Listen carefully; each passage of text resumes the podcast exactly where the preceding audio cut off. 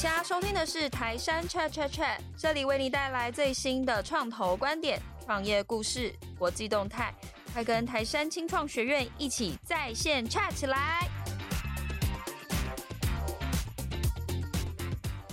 大家好，我是台山的 Polan。我们从这个月开始有一个很特别的合作，就是我们跟高校人生商学院有一个职人访谈的一些合作。我们接下来呢会邀请了，例如说很厉害的创投啊，或者是一些优秀的新创的创业者们一起来分享。那我们今天很高兴的是可以邀请到高校人生商学院的主持人赵应成老师来跟大家打声招呼。Hello，Hello，Pola 以及各位台杉 Chat Chat Chat 的一个听众伙伴，大家好，我是赵应成。我们接下来每一个月都会再跟大家分享这些有趣的内容，那请大家务必要收听我们的节目哦。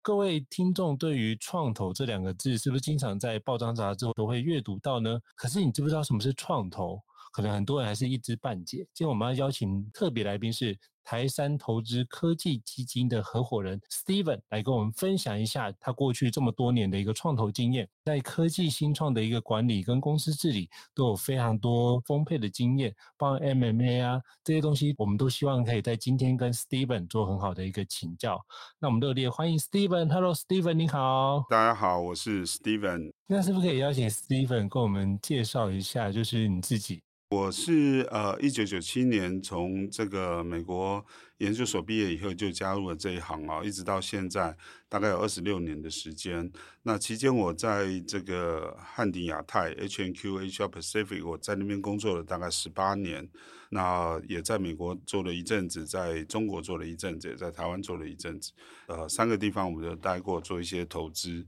那我在二零二零年加入台山，然后主要负责台山科技基金在台湾的投资。那台山是二零一七年成立的啊。二零一七年的话，主要的话是当初亚洲戏股在做的时候，发现台湾在新创这一块的资金是非常的不充裕哦，所以其实用政府的支持的角度来讲，成立了召集了这个海内外各个有经验的投资界的呃人士一起回到台湾来做这个台杉的基金，主要是想要协助台湾的新创企业能够做得更好，然后有更充沛的资金，然后啊、改善这个台湾新创的一个。环境，那一直到现在目前为止的话，我们有一号到六号基金，一共有六支基金。那我们台山现在水牛七号基金正在募集。那我们有两个团队，一个团队是呃科技基金，科技基金主要负责是呃科技方面的投资。那另外还有一个团队是生技基金，主要是生技医疗或是新药或是呃医疗器械。或是医疗相关的这个呃投资，我们有两个团队在做。那我也想请教 Steven，因为其实创投这两个字对于一般的职场工作者，都会对于一般老百姓来说，都常常是有一种神秘的面纱。那到底是怎么样运作的呢？很多人都不知道。所以是不是可以邀请你，就是老森嘎的一个经验，跟我们分享一下，到底创投在做什么样的工作，以及创投的一个相关的从业人士，平常都在做些什么呢？是不是可以跟我们分享一下，满足一下我们的好奇心呢？创投是台湾叫做创业投资的缩写啊。那创业投资的话来讲的话，嗯、我们把这个一个新创企业从零开始，一直到上市上柜，我们有不同的阶段。那他们最早期的阶段叫新创的阶段的时候，接受外部的人投资的话，这样的投资法人叫创业投资。那在中国翻译叫风险投资。那顾名思义，就因为它风险比较大。那创投来讲的话，我们也称为它叫一级市场。那上市的公司的话叫二级市场。那一级市场来讲的话，其实因为你走在上市之前，所以基本上你没有所谓的流通性。那你今天股票买卖都是一个用特定人交易的方式来操作，所以其实它不像我们今天在这个呃上市股票市场里面，我今天可以想买就买，想卖就卖，所以它其实可以非常自由的有流通性的股票。那创业投资，因为这些公司都还没有上市，那在它来讲成长的过程中有非常大的风险，所以呃我们在早期的投资的时候，我们要做的事情除了找寻好的投资标的以外，然后进入投资的谈判的过程啊，投资进去以后，接下来你要跟着这个团队大概三年到五年或者是七年的时间啊，陪着他成长，协助他成长，一直到他上市。那上市以后，我们再从资本市场啊做退出啊，交给上市的投资人来做接手。那在这个整个过程中，我们叫前段的这一块叫创业投资。那创业投资里面也有分比较早期的投资人跟比较中晚期的投资人。比较早期的投资人可能像是我们提到的天使投资人，那 fans and Family 对，或是这样的一个投资人。然后他比如说你的兄弟姐妹出去创业，你支持他，或是这些。那通常是新创的第一笔资金。那到法人这一段的话，就我们叫 A 轮或 P A 轮的时候，那就是我们这些呃创投的。呃，机构投资人加入这个公司，投资进入公司的一个阶段。那我们希望透过我们的加入，那除了让这些新创的团队有足够的资金以外，还可以透过整合这些创投法人的本身的资源，然后更容易的能够在市场上脱颖而出，那达到他的梦想。那这个是我们一般创投在做的事情。是。这样的话，我觉得 Steven 讲的非常清楚，就起码让我们可以知道说，哦，我们这可以先分一级市场跟二级市场。那所谓的创投主要在做的是一级市场，那之后就可以交接到就是一般的投资者做二级市场，那刚好就做一个退出。那我也想请教 Steven，就是可不可以跟我们分享一下你在创投这个产业二十几年了，那是不是当初怎么会想要踏上创投这条路呢？是不是可以跟我们分享一下当初的一个？选择创投产业的一个背景跟心路历程。呃，这个我要讲的是这个年轻的时候不懂事啊。因为我们呃在看哈，就说一般的行业来讲，所有的行业一样，跟创投行业是一样的哈，都有买方跟卖方。那一般的企业的话，它有采购也有销售。那采购的话，它要去买原物料；那销售的话，要去努力的把产品卖出去。那创投这边跟新创公司来讲的话，那我们是资金的提供者，所以其实我们算是一个啊、呃、买方，我们出钱，我们买方。然后那新创公司是一个卖方，他等于是他要把他的公司呃的股份卖给我们。那这个集资的概念，我们叫卖方。那买方跟卖方，呃，我们说甲方跟乙方来讲的话，就是很明显就会有一个 bargaining power 的不一样哈。哦所以当初年轻的时候觉得说，哎，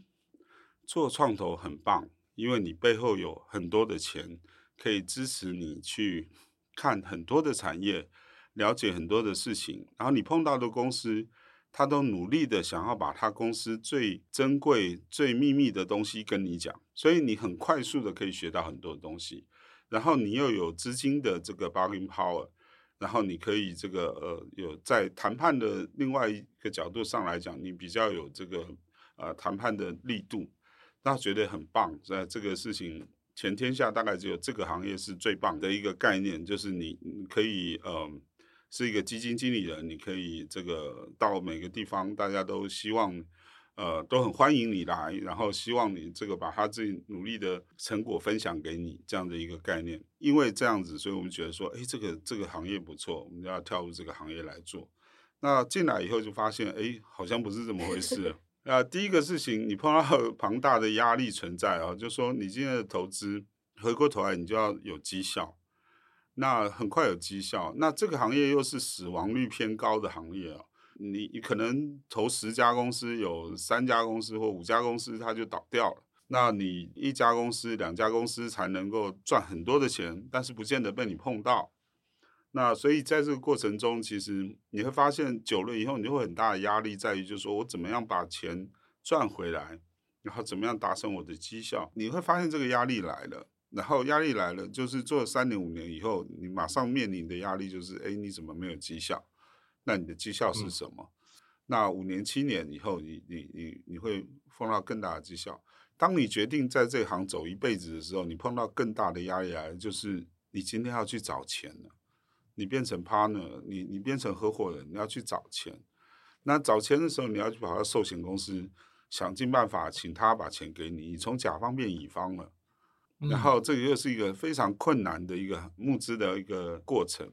因为比一般的公司更困难，因为其实他要相信你，然后你可以帮他赚钱，然后你要有好的 track record，然后你要有这个好的 story，你要有好的执行力，然后你要跟他收管理费，然后赚了钱还要跟他分这样的一个概念的时候，这个募资的困难度又变得更高了。所以其实当初是真的是因为这个年纪轻不懂事，觉得就是说这个行业很棒，然后但是你走进来以后发现这个行业困难度很高，那困难度很高代表阵亡度也很高，会在这个行业走比较久的人其实没有特别的多。那这中间不同的过程中，其实啊、慢慢的就一直在慢慢的淘汰一些人或这些人啊、到真正走到比较久的这些投资人的话，算是少数了。相对来讲算是少数了，所以问说为什么会这个走到这个行业，真的是一个美好的错误啊！年轻不懂事，年轻不懂事啊，以为可以到处买公司，殊殊不知反过头也要 就是帮跟别人 求募资。对对对对对，就是呃，你从老子变孙子，没有开玩笑，所以这个过程中就是就是这样，因为其实。呃，年纪轻的时候都觉得基金经理人是一个非常呃光鲜亮丽的光鲜亮丽的行业，嗯、真的是光鲜亮丽的行业。presentable，对对，光鲜亮丽的行业。但是殊不知，其实每一个基金经理人背后压力都很大，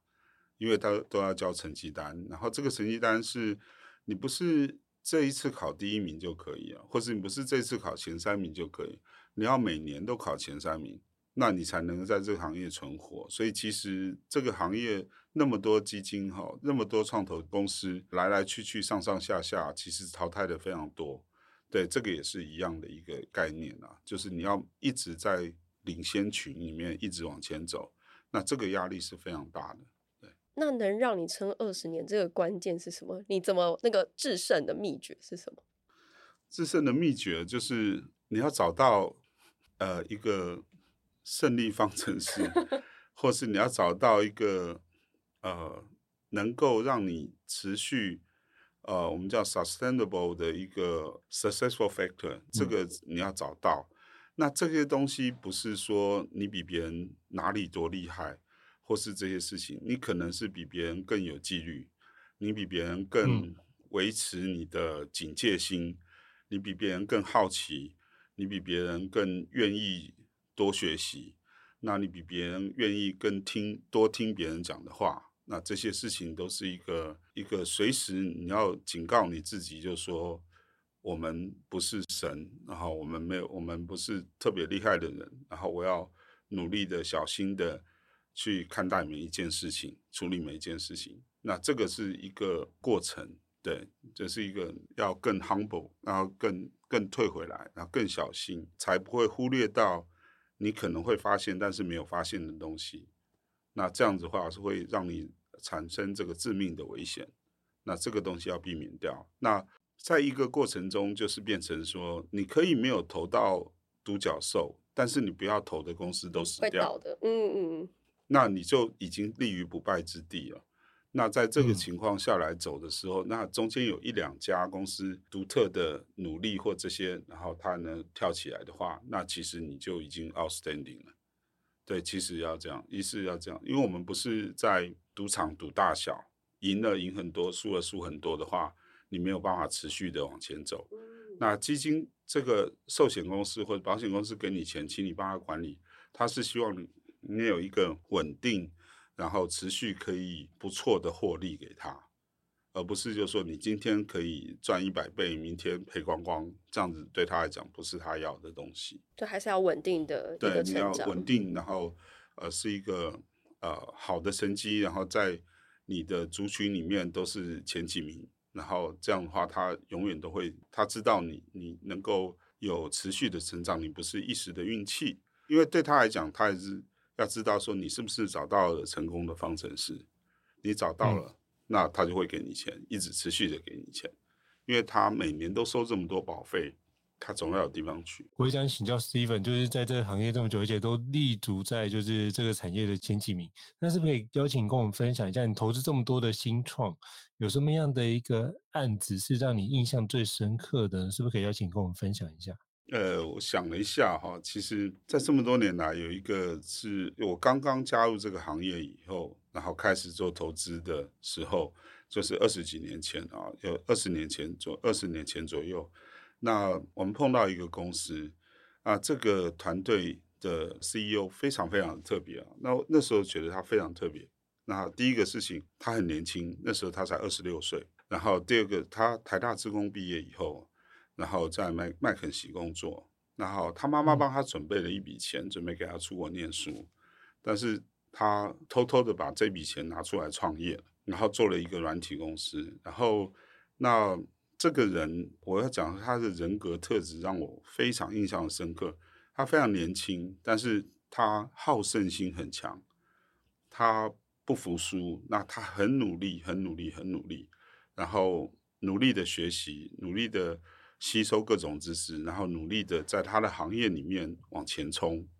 那这个公司，我当初投他的时候，其实我才三十几岁，我那时候也是觉得不投这样的人是不对的，就是感觉上就说，哎，你碰到这样的人非常非常少见。那他这么的努力，这么的拼命以外，他对于事情的了解。那那个逻辑聪明，或是这些反应这些事情，那非常的强。那所以我们那时候就是不管怎么样，我们就是决定说好，一定要投他。然后这个案子让我非常非常的记忆深刻啊，就是因为我们就投他以后，他跟我们合作也非常的愉快。然后呃，大概一年半左右，将近不到两年的时间，他公司就卖给一个海外的公司。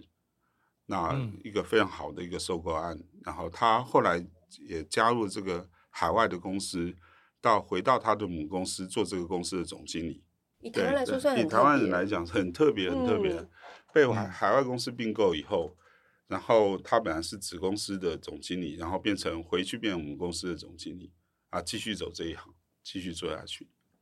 那如果他现在再出来创业，你会愿意支持他吗？呃，一定会支持啊！就是连续创业家，如果成功的连续创业家，基本上对我们来讲是呃市场上非常少见，但是是一块宝啊！连续成功的创业家，连续创业家已经不少不多了，然后连续成功的创业家更少。嗯，嗯对，所以他也是一定是找到了他某种成功的方程式，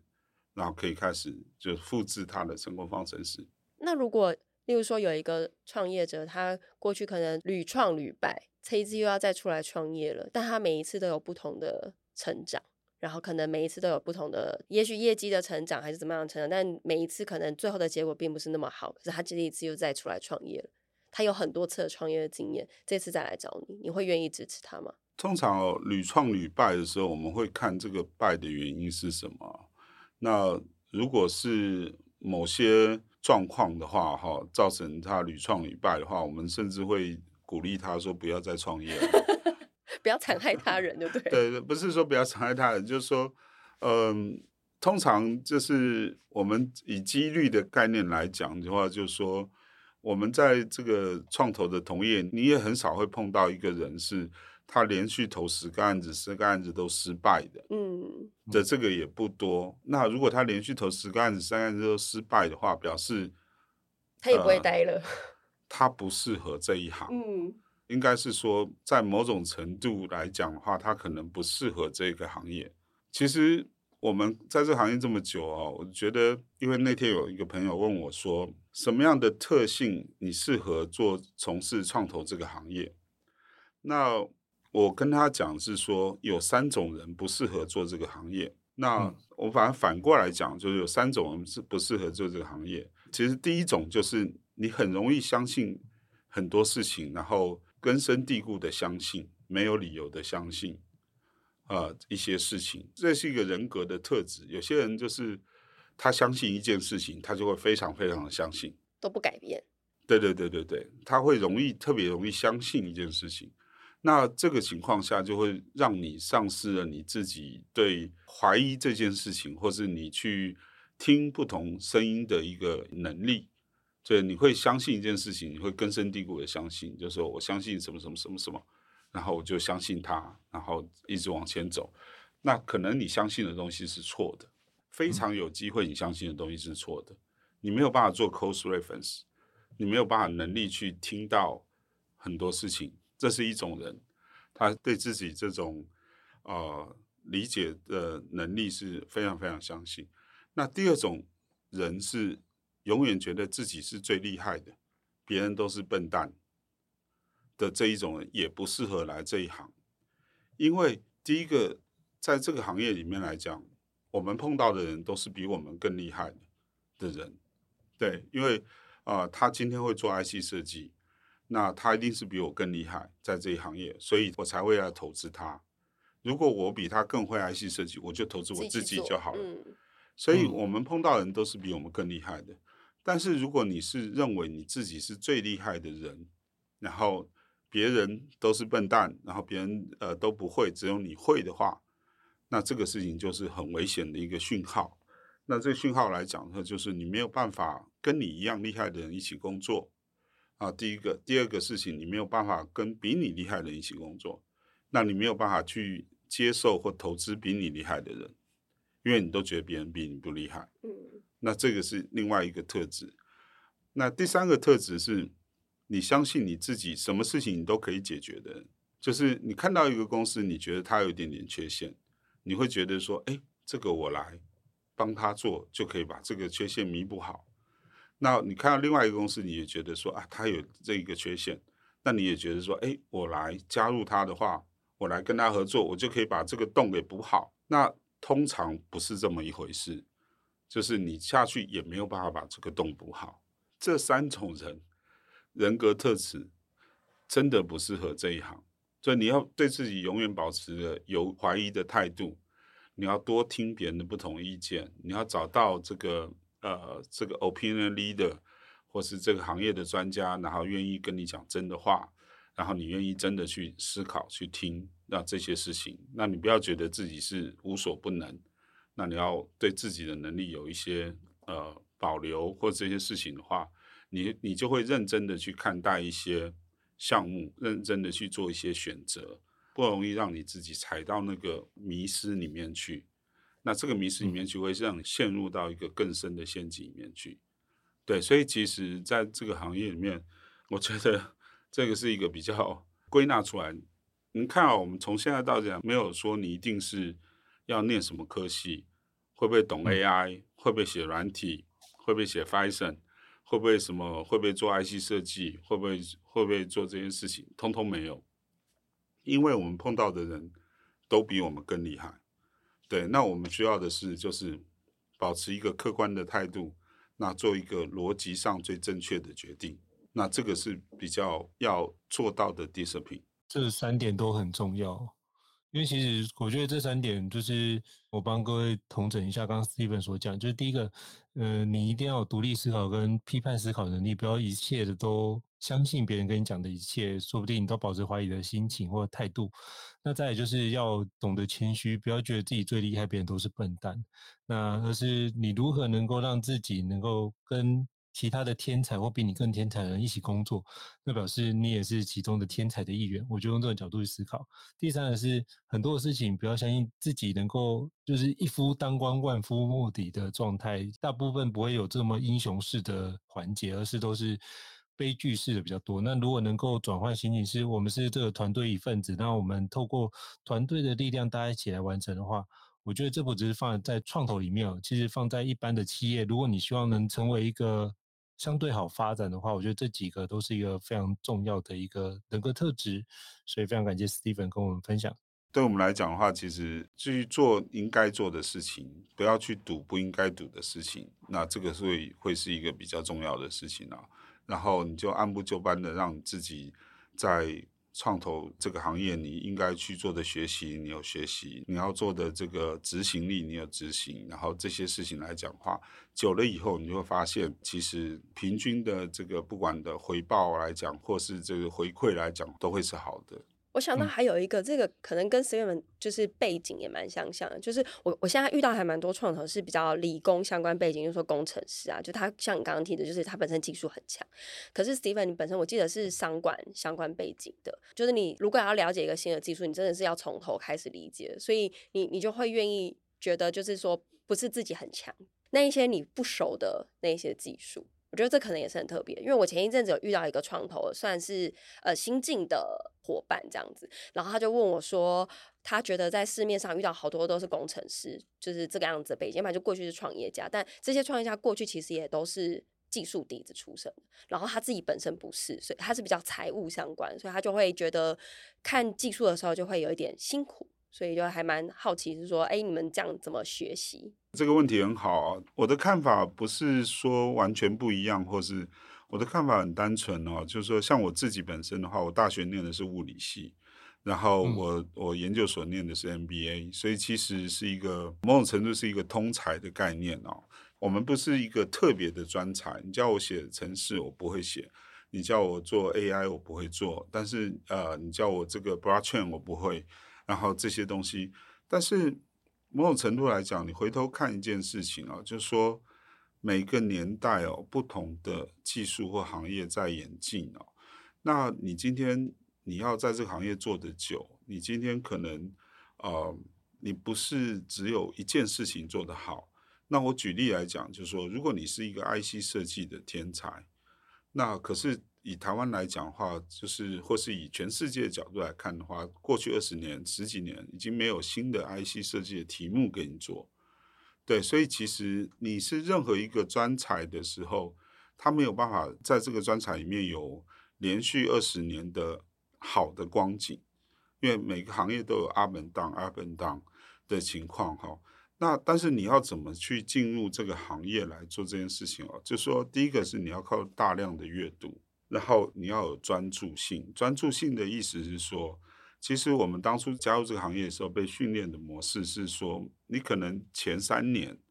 你都只要看同一个产业的东西，你不要去跨产业。就说你今天某种程度来讲，就是呃，我举个例子来讲，假设现在比较 hard 是比较红的是 AI 的产业，假设哈。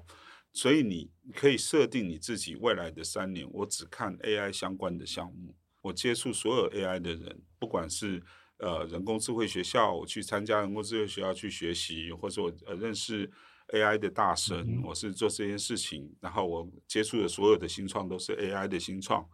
那你在这样的过程中，其实我们刚刚提到这些新创都很愿意把它最宝贵的资讯分享给你。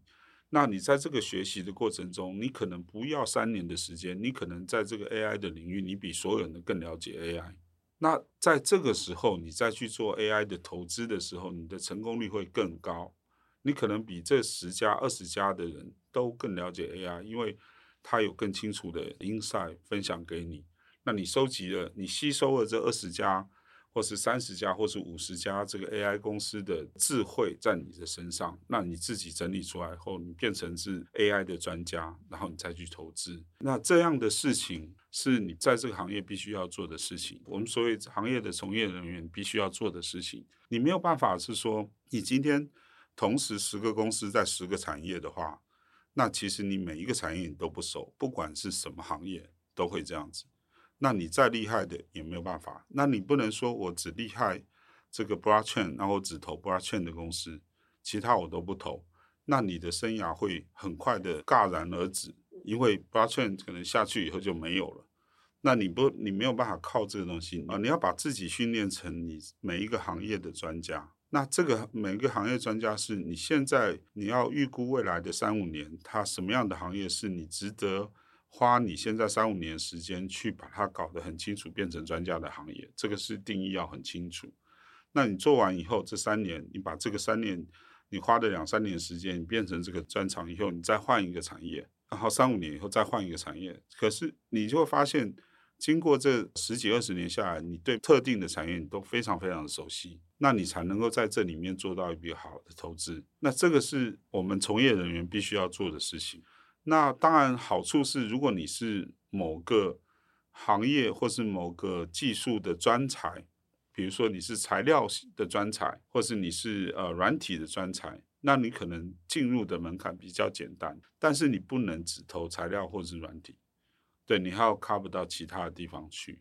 那这样子的话，才能让你自己变成是一个在每一个行业里面都是顶尖的专家。或是说你能够接触到这个行业最专家的人，可能不是你，但是你你有呃找得到顾问，你找得到顾问，嗯、然后找得到愿意跟你讲真话的顾问，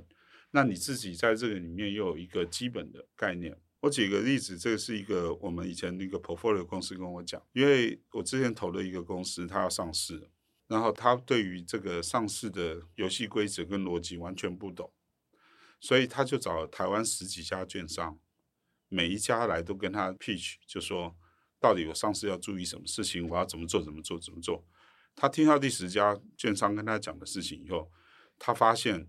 他回头跟我讲说：“我发现我是全台湾最了解上市的人，因为这些人都把他的所有的秘诀或是能做什么样的事情，那每家不一样的技巧或这些都告诉他了。那这个也是一样啊，就是我们要透过这个过程以后，让我们自己变成这个行业的某种的专家。那我们在做投资的时候。”讲穿了不容易被骗，不容易呃失误投到一些不该做的事情，那这个是一个过程，一个累积的过程。所以这个行业困难点就是你没办法只懂一个专长，你只懂一个专业，然后你可以吃一辈子，这个没有办法。那你就必须要一直的学习，一直的学习。那这个是从事这个行业的人的挑战。那跟你念什么没有关系。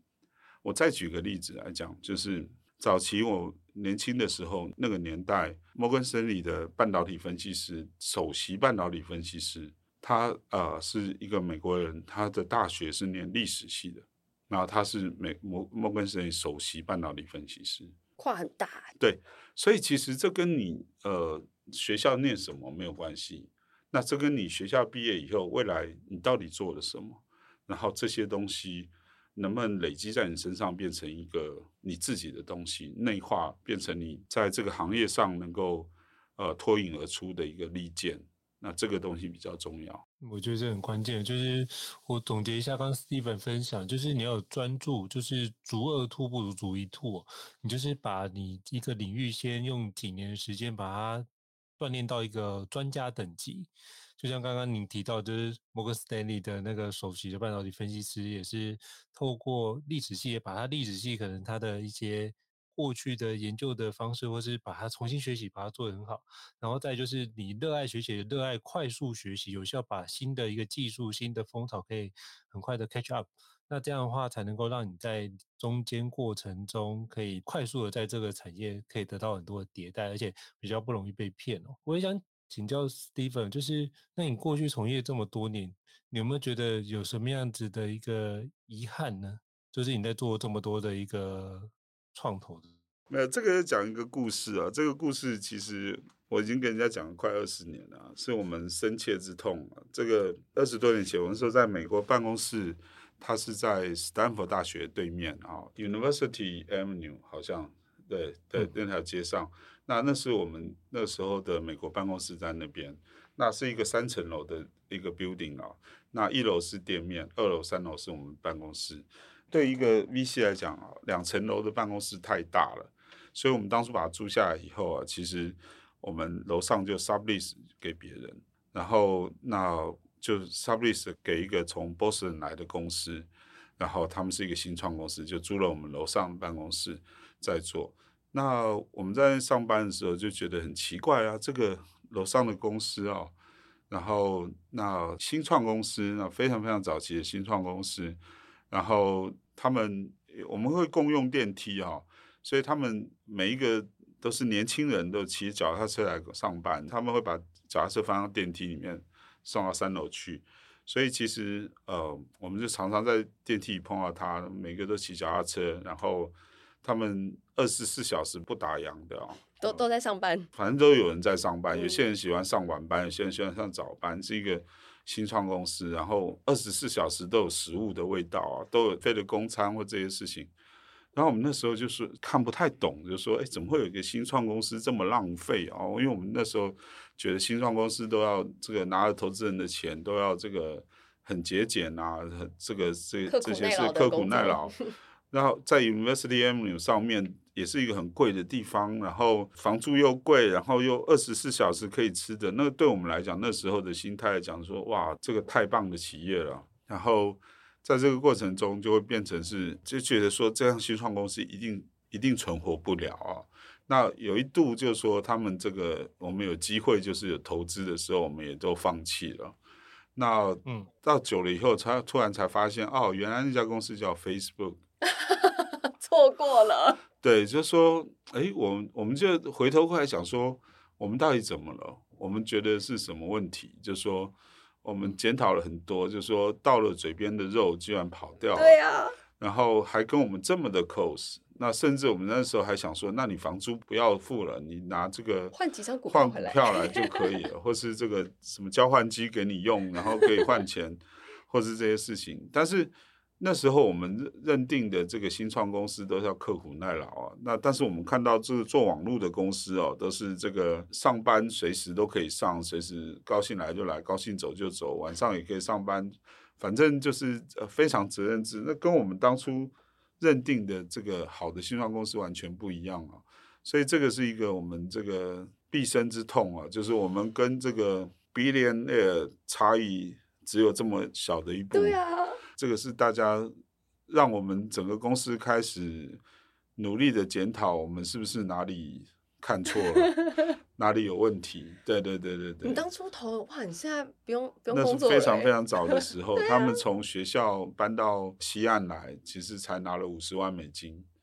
那最早的时候，第一轮的时候在那。如果你当时候投进去，呃，是上我们也不知道，千倍对对对。但是这个事情就是事后诸葛来看的时候，就说你会呃遗憾很多事情啊，但是。这种东西一一而再再而三的发生，然后就说，其实对我们来讲，就是说你可以 miss 掉一个独角兽啊，但是你真的不要投到一些会赔钱的公司，这样，嗯、对对对、嗯、对。但是这种机运哦，这种你会慢慢的逼着我们自己去修正我们过去看事情的态度，那这个东西非常重要，因为可能不管是 generation 的落差或是怎么样落差，就是。这个 generation 就是呃老一辈可能就觉得我就是要这样做，刻苦耐劳，一步一脚印。那这个 generation 就是不是我要一次把这个市场全部拿下来。